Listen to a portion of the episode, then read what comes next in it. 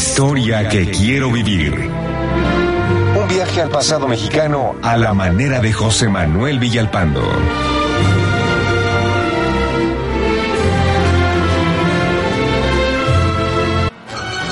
Hace 111 años, el 7 de enero de 1908, estalló en Veracruz una de las huelgas más significativas de la historia nacional, considerada precursora de la Revolución Mexicana, la huelga de Río Blanco.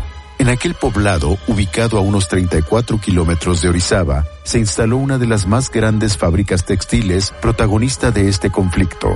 En la última década del siglo XIX, inversionistas franceses realizaron una mayor inversión textil en la zona de Orizaba. En un principio, la fábrica textil de Río Blanco contaba con mil telares, 43 mil usos y daba empleo a 1.700 trabajadores. Con el tiempo se instaló una tienda de raya, se contrató a más trabajadores, incluidos mujeres y niños, y fueron instalados más usos y telares. Pero los obreros trabajaban en condiciones miserables, jornadas de trabajo de casi 15 horas, de 6 de la mañana a 8 de la noche, sueldos muy bajos que no pasaban de 35 centavos al día y que pagaban cualquier error o la descompostura con su propio salario. La situación comenzó a provocar grave descontento entre los obreros de la industria textil en todo el país. En diciembre de 1906, los trabajadores textiles de Puebla y Tlaxcala se declararon en huelga exigiendo mejores condiciones laborales y pidiendo la intervención del presidente Porfirio como mediador del conflicto. Sin embargo, más pronto que tarde, el gobierno emitió una sentencia que favorecía a los empresarios y desconocía la huelga. Fue la gota que derramó el vaso e hizo que se decidieran a luchar por la mejora de sus condiciones laborales. A las 5.30 de la mañana del 7 de enero de 1907, cuando sonó el silbato para iniciar labores, un importante número de obreros se dirigieron a la fábrica de Río Blanco. No tenían intenciones de entrar, sino de hacerse oír y protestar contra la decisión de Díaz y sus pésimas condiciones de trabajo reunidos en las afueras de la fábrica con dos hileras de mujeres que gritaban consignas contra quienes pretendían pasar y romper la solidaridad obrera, protestaron contra los patrones. Decidieron no trabajar e impedir la entrada. Hubo insultos, pedradas contra el inmueble, gritos y empujones. La reacción fue desmedida y violenta.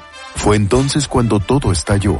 La policía rural disparó y la acción militar para contener el motín fue desmedida. Incluyó aprehensiones y arrojó una gran cantidad de muertos y heridos. No se sabe exactamente cuántos muertos y heridos resultaron, aunque se cree que entre 400 y 800 obreros. Testigos de los hechos dieron testimonio que durante dos noches se observaron plataformas con docenas de cuerpos. A pesar del terrible saldo, el presidente Díaz le informó al Congreso de la Unión que el caso se había resuelto con prontitud y energía para mantener el orden público. Sin embargo, el descontento del sector obrero creció y se sumó a la crisis generalizada de los últimos años del régimen porfirista. Sin embargo, la Revolución Mexicana, poco tiempo después, modificaría por completo el panorama del país, siendo trabajadores y obreros actores imprescindibles de este proceso histórico.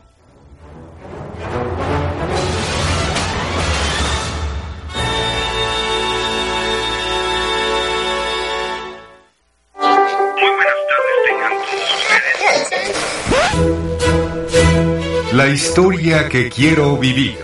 Un viaje al pasado mexicano a la manera de José Manuel Villalpando. Manuel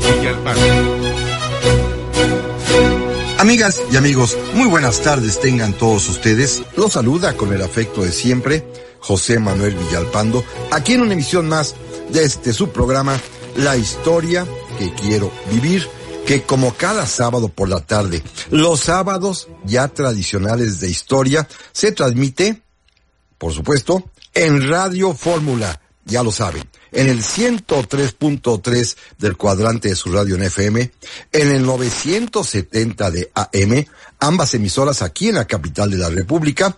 También llegamos a muchas ciudades del interior de nuestra patria, no a todas que yo quisiera. Conocen ustedes la batalla en la que estoy empeñado ya desde hace varios años, pero sin embargo, eso sí, pueden ustedes sintonizarnos a través de la página de internet www.radioformula.com.mx que alcanza todo el territorio nacional y aún llega al extranjero. Este es un programa grabado, así lo hemos venido acostumbrando ya desde hace muchos meses. Ustedes conocen la razón. Aquí en la capital estamos en semáforo rojo, en máxima alerta, agobiados y atosigados por esta epidemia.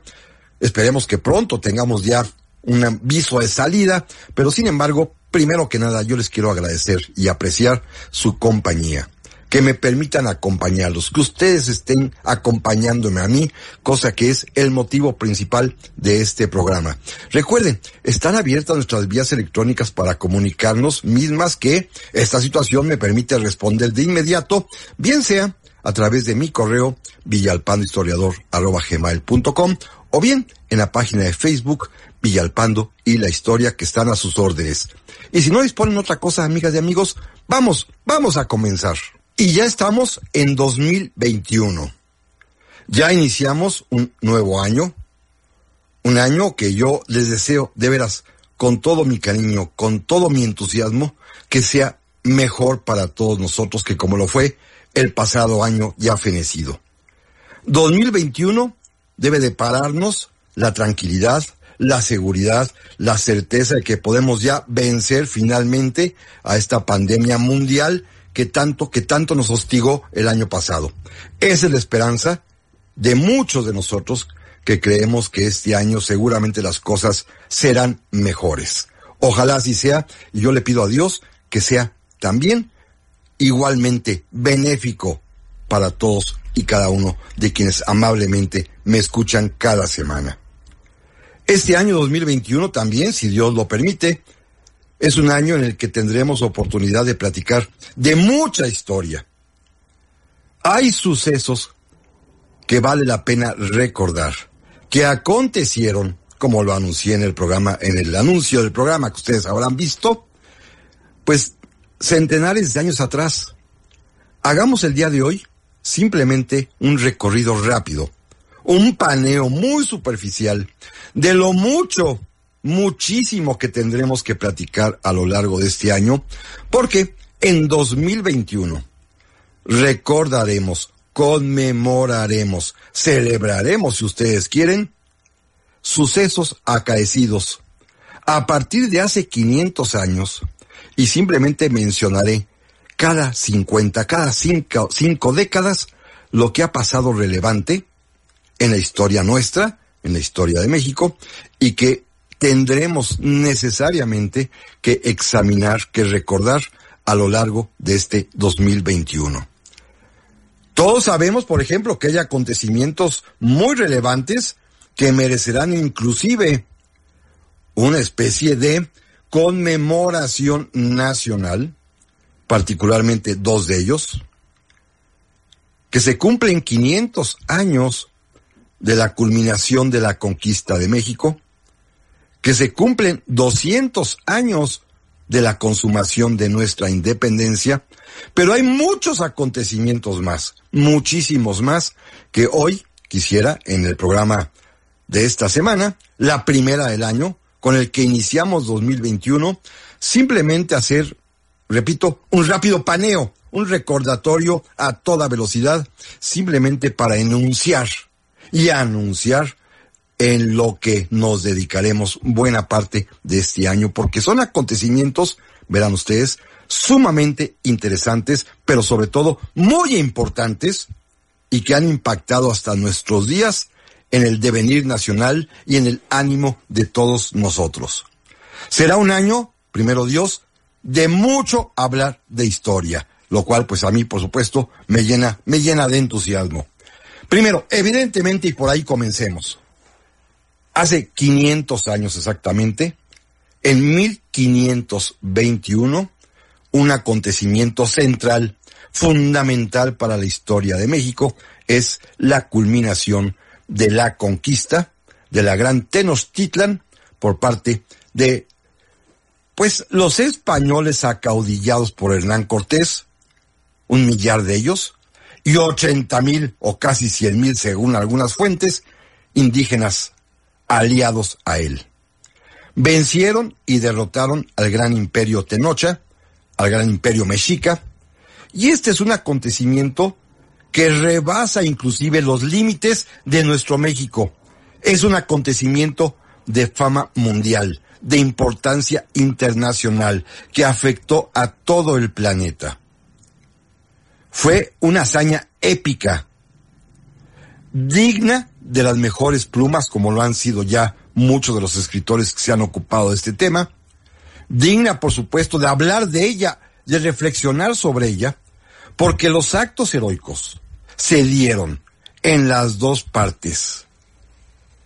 Las acciones de valor, las acciones de heroicidad sucedieron en ambos contendientes. Los aztecas o mexicas, los españoles y sus aliados. Todos ellos se comportaron a la altura de un acontecimiento histórico de gran relevancia y esto tendremos que detallarlo y platicarlo muy detenidamente en nuestro programa. Nos ocupará muchas sesiones seguramente, ¿eh? dispersas, sí, por supuesto. Tendríamos que empezar en abril, cuando finalmente Hernán Cortés decide hacer un alarde, es decir, un desfile de todo lo que tiene para pasar revista a sus tropas tanto españolas como tlaxcaltecas, huejotzingas, totonacas y millares y millares más de aliados que decidieron enfrentarse en la batalla final a la gran Tenochtitlan. También tendremos que ver cuál era el estado de ánimo y el estado de defensa de la gran ciudad. Las disposiciones que Cuauhtémoc, el nuevo Tlatuani, ya había tomado la forma como organizó la defensa de la ciudad, que recuerden, es una ciudad lacustre en medio de un lago y hay que defenderla. Una población de casi 300 mil habitantes, sitiada por un ejército compuesto por un millar de españoles y digamos 80 mil indígenas aliados. Las tácticas de guerra, la estrategia empleada por cada uno de los líderes, la manera como finalmente se fue cercando a la Tenochtitlan poderosa de aquel tiempo hasta dejarla literalmente casi destruida y al borde de la inanición, del hambre. La manera como Cortés personalmente combatía al riesgo de perder su vida. La manera como Cuauhtémoc lideraba y dirigía la defensa invocando a todo su pueblo por la defensa común.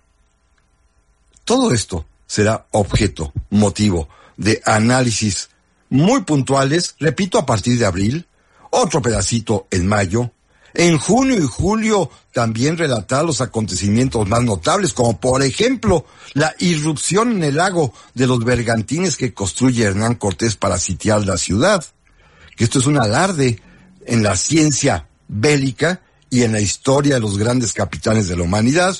La resistencia casi casi al borde de la hambruna que en Tenochtitlan se dio, hasta finalmente que lleguemos al mes de agosto para narrar los sucesos de los días finales y finalmente, valga la redundancia, el momento último, cuando ya perdida toda esperanza, Cuauhtémoc intenta escapar, es capturado por un bergantín, llevado ante la presencia de Hernán Cortés y sometido.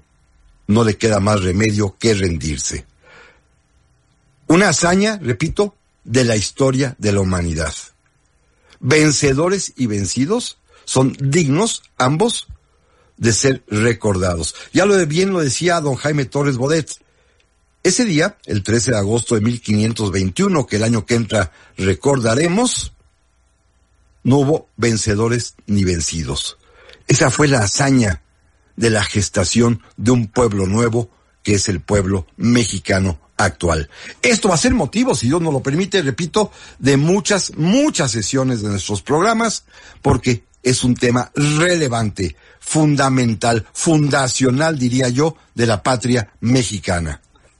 Por supuesto, sé y conozco que en las conmemoraciones oficiales también se agregará una fecha más, atribuyendo a la fundación de la Gran Tenochtitlan en el año de 1321. Esto, por supuesto, no es así. No es un tema que voy a tratar ni a discutir, Simplemente quiero decirles que esto lo omitiremos. Tenemos bastante con hablar detalladamente de la culminación de la conquista. Pero no nos vamos a quedar ahí. Daremos otro salto de 50 años más, por supuesto, pero de esto platicaremos, amigas y amigos, en un momento más. ¿Dudas o preguntas? José Manuel Villalpando responde para ti. Continuamos.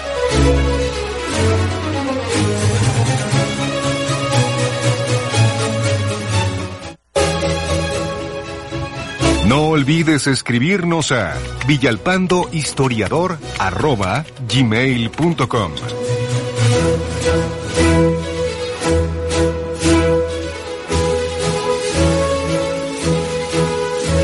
Ya estamos aquí, amigas y amigos, para el segundo bloque del programa esta semana. Primer programa y primera semana del nuevo año de 2021, reiterándoles a todos ustedes mis felicitaciones por este nuevo año, deseando además también que a todos, a todos nos vaya mucho mejor que el año anterior.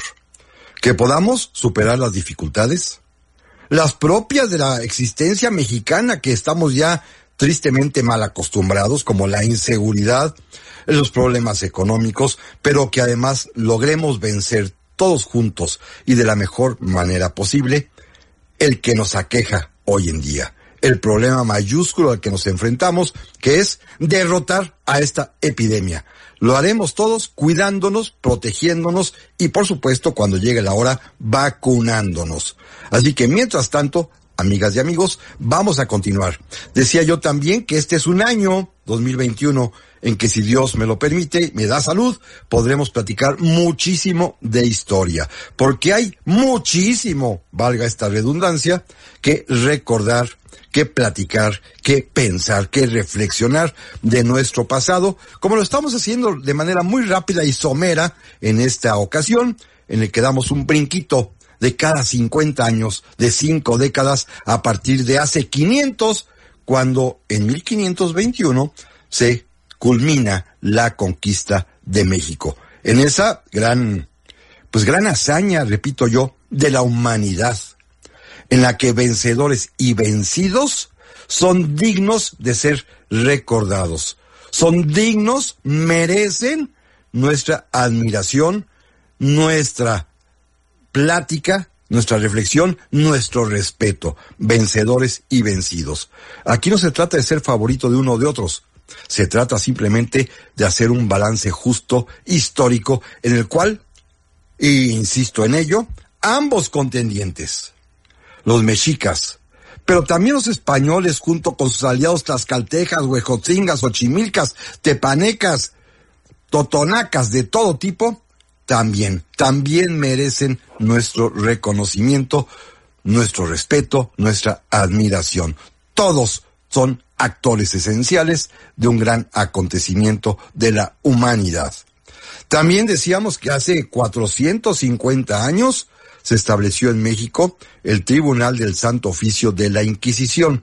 Tendremos que entrar a ese tema, porque es un tema fundamental para poder comprender y entender lo que fue la Nueva España en esta peculiar manera de ver las cosas en los cuales la corona y sus políticas públicas son totalmente religiosas y católicos. Y la religión católica, con todos sus mandatos, es también una manera de ser de la sociedad y del Estado novohispano.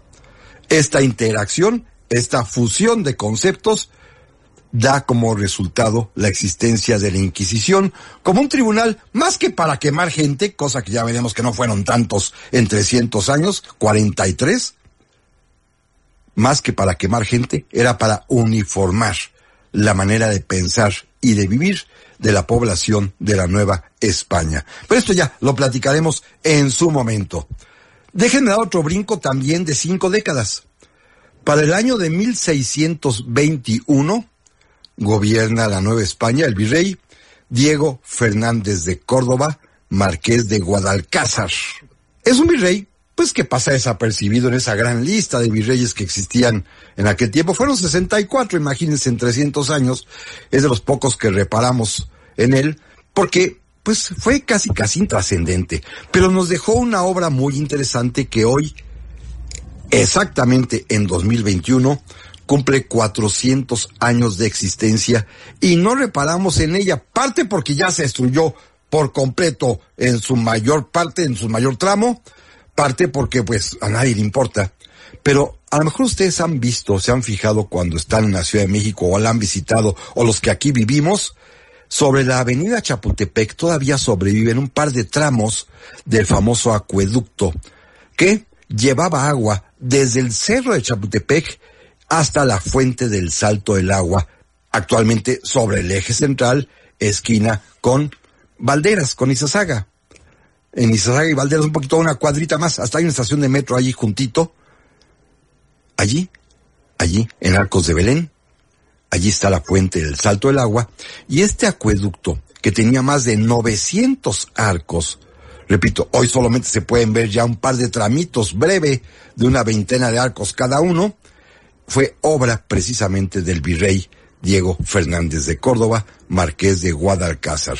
Así que hablaremos de la introducción de agua a la capital, aunque sea en un programa rapidísimo, en una parte de un programa, tenemos que hablar de esta obra que fue en su momento monumental y que hoy espero en estas obras que se están realizando en la avenida Chapultepec se rescate y se preserve lo poquito que sobra de él. Una obra, repito, importantísima de hace 400 años. Perdemos un brinco, vámonos a 350 años atrás. Hablamos del año de 1671 cuando gobierna la Nueva España el virrey Antonio Álvarez de Toledo, marqués de Mancera. También es un virrey que gobierna bastantes años la Nueva España, no es más relevante, pero sin embargo está casado con una mujer que es sumamente importante. Leonor Carreto. Leonor Carreto, que debe ser una mujer sumamente guapa, pero inteligente, muy afectuosa, se va a convertir en la protectora de una muchachita llamada Juana Inés Ramírez de Asbaje, a la cual va a invitar a vivir al Palacio Virreinal, a la cual va a alentar en sus aspiraciones y en su vocación de escritora y a la cual finalmente protegerá para que ingrese al noviciado y se convierta en religiosa. Leonor Carreto es la gran protectora, la gran amiga, la gran mecenas de nuestra Sor Juana Inés de la Cruz. Así que vamos a visitar la Nueva España hace 350 años para percibir, para poder ingresar nosotros en ese ambiente barroco novohispano para conocer más de cerca a Sor Juana y por supuesto, de paso, a su protectora Leonor Carreto y al virrey Marqués de Mancera. Esto sucedió en 1671, imagínense. Son los años en los cuales ya Sor Juana comienza a brillar porque tiene esta protección de la señora virreina. Daremos otro brinco, también de 50 años más, para trasladarnos a 1721. Gobierna la Nueva España en ese momento, hace 300 años exactamente, fíjense, 300 años. El virrey Baltasar de Zúñiga y Guzmán, marqués de Valero. Miren, hay un periodo novohispano que comienza una década atrás, exactamente por ahí del 1710, y que terminará por ahí del 1730, 20, 22 años que son fantásticamente pacíficos. Porque gobierna la Nueva España tres virreyes consecutivos que son de altísima calidad. Primero el duque de Linares, enseguida este, el marqués de Valero, y finalmente el marqués de Casa Fuerte. Se sabe poco este tiempo porque no pasó mayormente cosa alguna nefasta. Ya saben ustedes que la historia normalmente, pues lo que relata son las grandes desgracias. Hay otra frase por ahí que dice que los pueblos felices no tienen historia. Y estas historias ocultas, en los que no se sabe mucho que acontecieron hace 300 años, se debe, en buena medida, a que había un gran virrey o grandes virreyes fueron grandes gobernantes. El marqués de Valero se preocupó por remediar la cuestión del hambre, por fundar hospitales, por arrojar a los ingleses que habían ocupado la isla del Carmen allá en Campeche, por consolidar la presencia española en Texas. Y fue un hombre querido, ¿eh? Muy, muy querido. Y él, sobre todo, quiso mucho a la Nueva España. Fue llamado por el rey y cuando muere en España pidió que su corazón fuese trasladado a México. Y efectivamente, su corazón está aquí en México, sepultado, porque así lo pidió el propio virrey Marqués de Valero, que amaba profundamente a la Nueva España. Y en esos, en esos tiempos del siglo XVIII tan poco estudiado, vamos a dar otro brinco más a hace 250 años, a 1771, que es el año que toma posesión del virreinato de la Nueva España, el mejor virrey que nos gobernó. Tan importante es que aún en pleno centro de la Ciudad de México, se conserva un gran paseo con su nombre. Don Antonio María de Bucareli y Ursúa, virrey de la Nueva España, que tomó posesión, insisto, en 1771, hace 250 años, nada más y nada menos, y se va a convertir en el virrey más famoso, más querido, más prestigiado. Los propios habitantes originarios, los propios indios de México, en el mejor sentido de la palabra, lo proclamaron padre de la Nueva España, el padre de todos, porque fue un hombre que se destacó por su bondad, por su cariño, por su forma tan amable de gobernar. Gobernó hasta su muerte. Pidió ser sepultado en la Basílica de Guadalupe, donde se encuentra aún su tumba, y es un hombre que, repito, dio lustre, orgullo, protección, cuidado a toda la Nueva España. Nuestros propios habitantes originarios lo quisieron, lo amaron como él los amó. El mejor virrey que tuvimos justamente tomó posesión hace 250 años, en el año de 1771. Pero de esto, amigas y amigos, vamos a seguir platicando, si a ustedes les parece bien, en un momentito más. Estás escuchando la historia que quiero vivir. ¿Te gusta la historia y apenas nos sintonizaste? Síguenos en Facebook, Villalpando y la Historia.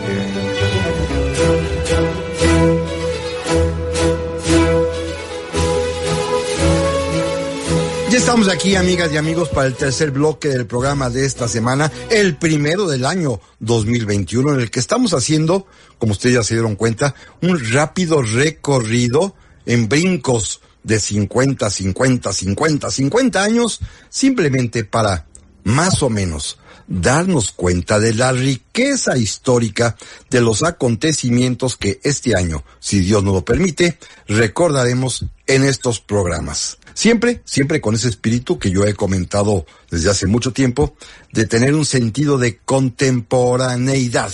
No solamente por el hecho de la efeméride, sino más que nada con el, por el hecho fundamental de reconocernos en ese pasado que ha sido determinante para ser lo que hoy somos los mexicanos. Debemos mucho a lo que sucedió antaño. Recordarlo, examinarlo, analizarlo, es justamente la razón de ser de estos programas y a eso, repito e insisto, si Dios lo permite, nos dedicaremos este año, como siempre lo hacemos, de 2021. Sí, hay acontecimientos señeros como el que voy a comentar enseguida, pero hay otros, ¿eh? Siempre hay temas aparte adicionales que brotan porque hay algo que merece ser reflexionado históricamente. Déjenme comentarles que en unas semanas más, me anticipo de una vez, haremos un programa especial sobre una figura que normalmente ya se nos olvida, aunque allá en Michoacán, en el hermoso Michoacán, lo tienen muy presente. Tata Vasco, Don Vasco de Quiroga. Nada más anticipo, hace unos cuantos días, hace unas semanas, en diciembre, hacia finales de diciembre, el Papa Francisco declaró venerable siervo de Dios a Vasco de Quiroga. Está a un paso de los altares. ¿Quién fue Vasco de Quiroga? ¿Por qué es tan importante? Vamos a platicar de él en próximas semanas. En un par de semanas más haremos un programa especial sobre don Vasco de Quiroga. Tata Vasco para los michoacanos. Pero bueno, regreso, regreso. Miren, el acontecimiento quizás fundamental, bueno, junto con la conquista, por supuesto, de este año de 2021 en materia histórica, será conmemorar los 200 años, el bicentenario de la consumación de nuestra independencia. A este tema trascendental para los mexicanos, a este tema que es, repito e insisto, de verdadera importancia para nosotros, vamos a dedicar muchísimos programas, se los anticipo. Es un tema verdaderamente interesante, profundo, a veces con rasgos muy complejos y muy difíciles, pero sin embargo habrá que hablar de todo eso porque es decisivo para lo que sucedió los últimos 200 años en la historia de México. Ya hemos anticipado, si ustedes se acuerdan, cuando hemos hablado precisamente, por ejemplo, de las actas de independencia, de los dos modelos que se siguieron, de la disputa enorme que hay entre las dos maneras de ver a nuestro país, todo esto surge precisamente a partir de la consumación de la independencia. Un país tan dividido que tiene su origen precisamente en los sucesos de ese año, a pesar de que en él hay grandes ejemplos de negociaciones políticas de alto nivel y de buena fe que después fueron echadas a la basura, literalmente. Este año habrá que recordar que hace 200, en 1821, se proclamó el Plan de Iguala, documento fundamental para nuestra independencia. Habrá que recordar también a su autor, Agustín de Iturbide. ¿Quién fue este hombre? ¿Qué hizo este hombre? Tendremos que dedicarle tiempo y espacio para hablar de él a detalle. Hablar también, por supuesto, de ese plan de Iguala, que dará como consecuencia varias cosas importantes. La fundación del ejército trigarante que se va a convertir a la postre en el ejército mexicano. La creación el día 24 de febrero de nuestra bandera patria, de nuestra enseña nacional. Habrá que dedicarle un programa específico a la historia de nuestra bandera para explicar el verde, el blanco y el rojo todas sus demás, inclusive, pues, interpretaciones que se le han dado fuera de la original que, que contempla el plan de Iguala, porque es la bandera de todos, la bandera de México, y tiene su historia, y es una historia verdaderamente interesante que cumple, repito, 200 años de existencia, nuestra enseña tricolor. Así que tendremos que hablar de ella. Naturalmente, por supuesto, tendremos que dedicar un programa para platicar acerca del abrazo de Acatempan. El mito de si existió o no existió. ¿Quiénes son los protagonistas? Y hablemos también, muy profundamente, así como lo hicimos de Iturbide, del otro participante de este, de veras, importantísimo acuerdo político, que es finalmente la consumación de la independencia conseguida por Iturbide, sí, pero con otra persona más, con Vicente Guerrero. Guerrero también merece que se hable mucho y muy profundamente de él, y al igual lo haremos como Iturbide, con sus luces y con sus sombras. No escatimaremos elogio, pero tampoco reduciremos la crítica a ambos personajes en lo que hicieron bueno, por supuesto, y en lo que hicieron malo, naturalmente. Así que los dos merecen que hablemos de ellos porque los dos son los autores porque uno solo no hubiera podido, se requería el concurso, el acuerdo de ambos para consumar la independencia. Una consumación que se consigue gracias a un pacto entre realistas e insurgentes que conduce a la formación de los trigarantes y un pacto político, el más importante de la historia de México, que funcionó para su objeto, que era consumar la independencia, pero que fracasó para el siguiente paso, que era la vida cotidiana ya del México libre, soberano e independiente. Esto será, por supuesto, motivo de análisis este año, así como la campaña trigarante. ¿Cómo fue posible que Agustín Iturbide y Vicente Guerrero y todos los que se iban uniendo a ellos en tan poco tiempo, en seis meses, lograran consumar la independencia? ¿Cómo fue posible que recorrían casi triunfalmente con muy poca oposición y pocas batallas, poco derramar sangre, como decía Iturbide, y mucho derramar tinta para escribir cartas, ¿cómo fue posible que se conciliaran los ánimos?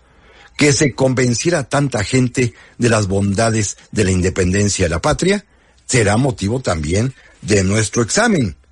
Naturalmente, llegaremos al 24 de agosto para conmemorar y recordar aquí los tratados de Córdoba, que se celebran en 1821 allá, repito, en ese 24 de agosto entre Agustín Iturbide y Juan O'Donoghue, el último jefe político superior, o como lo llamamos, el último virrey de la Nueva España, para finalmente dar el paso y acercarnos al día 27 de septiembre de 1821, día de la consumación de la independencia, el día más feliz de la patria, decía Lucas Alamán, que nada vamos a narrar y a platicar y examinar en todos sus detalles, pero también sin ignorar que al día siguiente, 28 de septiembre, es la firma del Acta de Independencia de hace 200 años.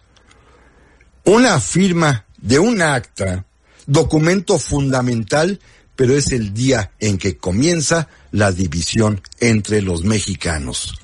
Porque lo anticipo, Iturbide convocó a Guerrero y se unieron para consumar la independencia, pero al día siguiente, el día 28, ya no lo invitó a firmar el acta. Hizo a un lado a los antiguos insurgentes con los que el día anterior él, con Vicente Guerrero, con Nicolás Bravo, con muchos otros, desfilaron triunfalmente. Así que esta historia también tendrá que ser platicada con lujo de detalle porque es el origen, repito, no solamente de la libertad de la patria, sino también de la desunión de la patria. Lo que aconteció en esas 48 horas. El 27 de septiembre todos unidos, entrando triunfalmente a la Ciudad de México, y Turbide acompañado de sus amigos exrealistas, pero también de sus nuevos amigos insurgentes, repito, como Guerrero y Nicolás Bravo, pero al día siguiente ya se le olvidó la amistad y ha hecho dueño del poder, ya no los convocó a firmar el acta de independencia. Ahí van a comenzar nuestros problemas. Todo esto, repito, este año fundamental de 1821. Tendremos que ir siguiéndolo paso a paso conforme vayan cayendo las fechas del calendario a lo largo de este, de este año. Sí, este año, 2021, hay dos conmemoraciones fundamentales. La de 1521, el aniversario de la culminación de la conquista, que nos dio el carácter, la forma, el temperamento, lo que somos los mexicanos en lo personal, como una nación que es producto de la mezcla de dos culturas, y 1821, que nos da el carácter de nación libre e independiente, con las fracturas internas que no podemos desconocer. Nuestra forma de ser viene de la conquista, nuestra forma de ser personal en realidad, nuestra forma de ser política viene de la consumación de la independencia. Dos fechas esenciales que, insisto, amigas y amigos, en este año vamos a examinar detenidamente, paso a paso, recordando conforme a calendario cómo fueron sucediendo aquellos acontecimientos que nos darán personalidad en lo individual y personalidad colectiva como nación. Todo esto será parte de nuestro programa en 2021, si Dios lo permite, porque, repito, es un año lleno de remembranza histórica y hay que conocerla, reflexionarla y darle este sentido de contemporaneidad que nos permite entenderla y anticipar el futuro. Volvemos, volvemos enseguida. ¿Dudas o preguntas? José Manuel Villalpando responde para ti Continuamos. Personajes, anécdotas, hazañas. Todo esto y más en la historia que quiero vivir.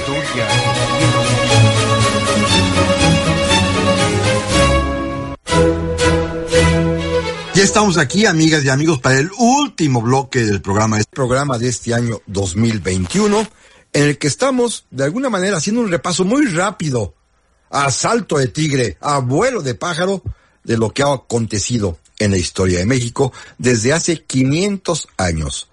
Desde 1521, porque hoy, en este año, platicaremos acerca del quinto centenario de la culminación de la conquista, pasando cada cinco décadas, inclusive, pues deteniéndonos en momentos muy, muy estelares de nuestra historia, como lo es la consumación de la independencia hace 200 años. Pero no se agota ahí la historia, lo que platicaremos, si Dios lo permite, en este 2021. Miren, todavía hay más acontecimientos, algunos de ellos sumamente relevantes como veremos a continuación. Primero, trasladémonos, los invito, a hace 150 años, siglo y medio, a 1871. Gobierna México el presidente Benito Juárez e inicia el año de una manera familiarmente terrible y espantosa.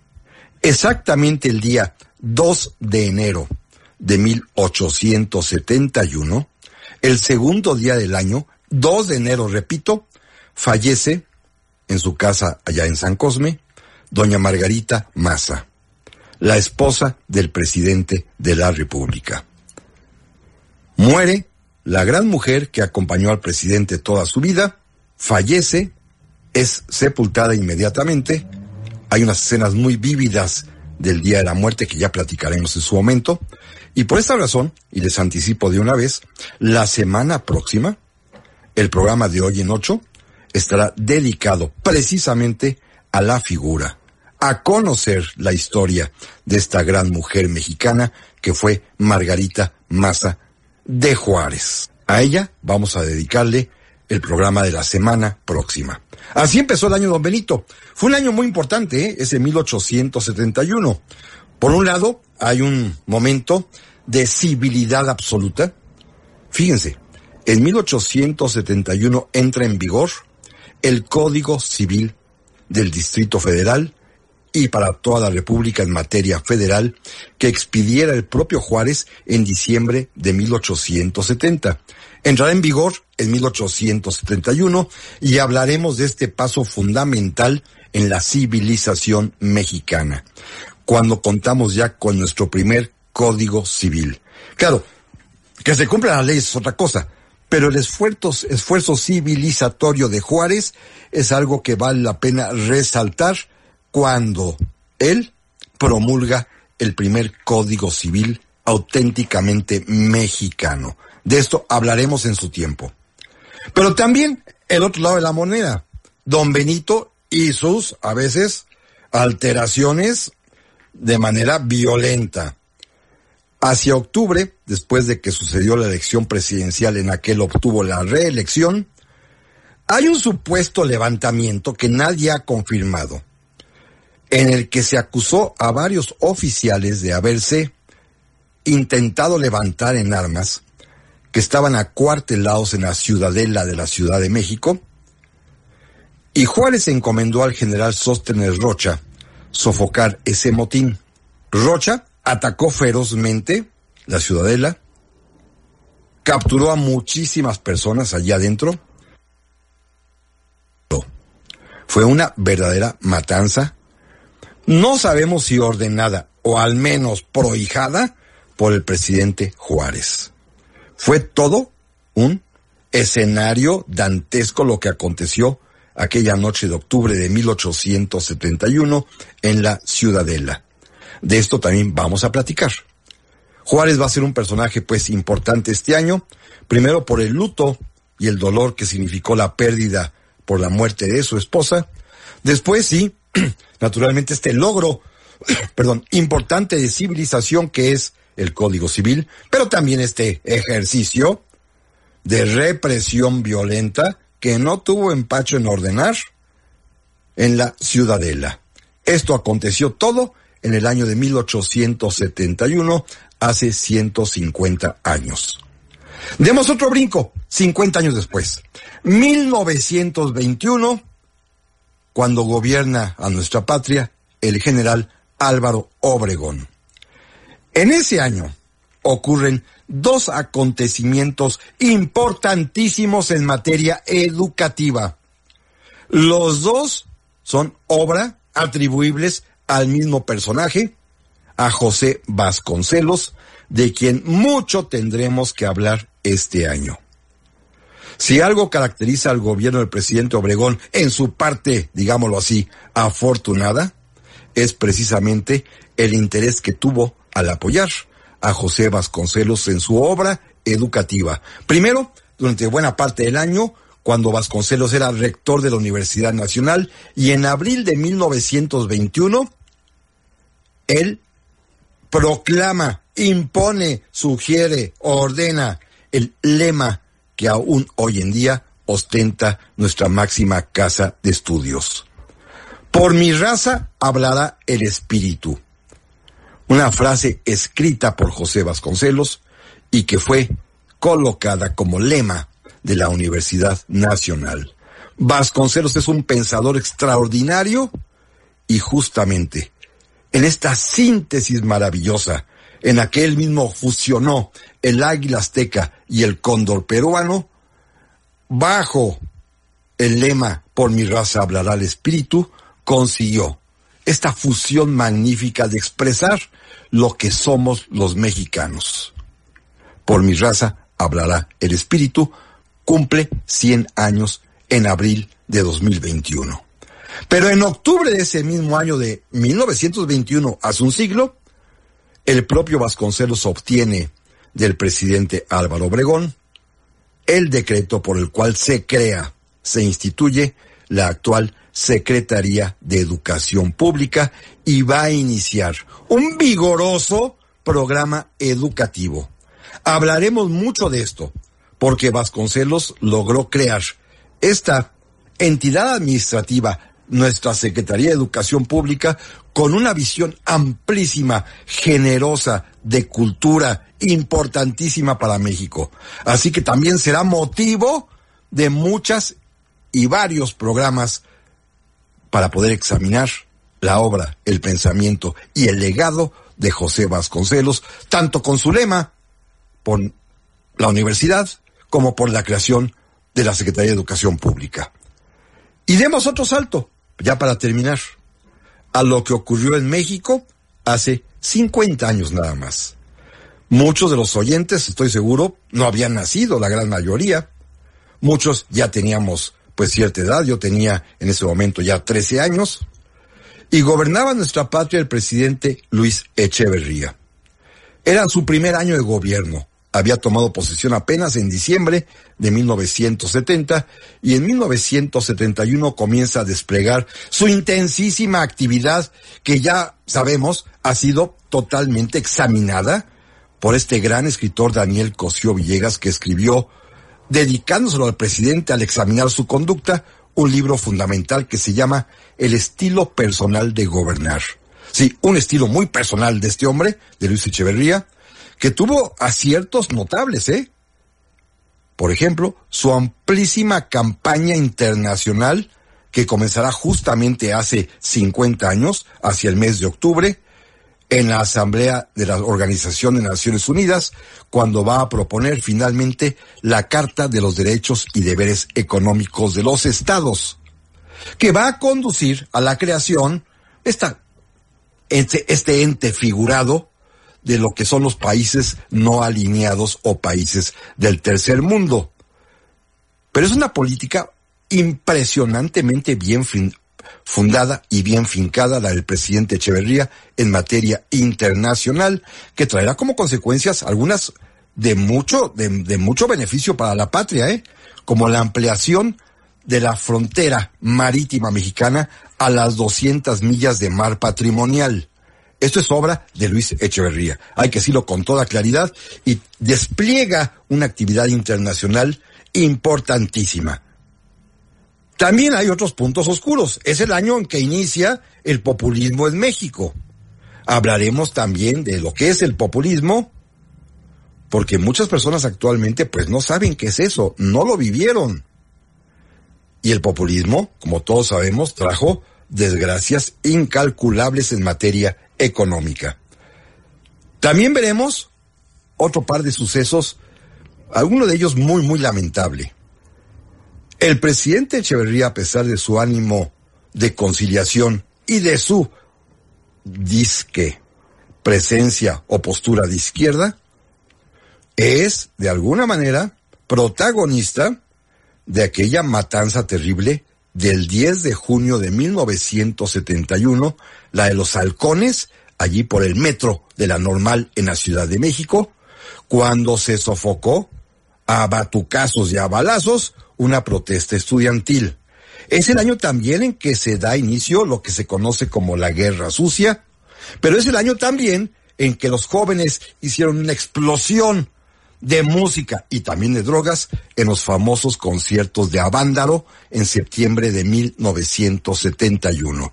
Todo esto apenas hace 50 años y todo esto tendremos que recordarlo. Este es el panorama, amigas y amigos, que si Dios lo permite, platicaremos a lo largo de todo 2021, año, lo reitero, insisto, que primero Dios será mucho más venturoso para todos nosotros. Nos escuchamos, si Dios lo permite, aquí la próxima semana. Pásenla muy, pero muy, muy bien. Hasta pronto.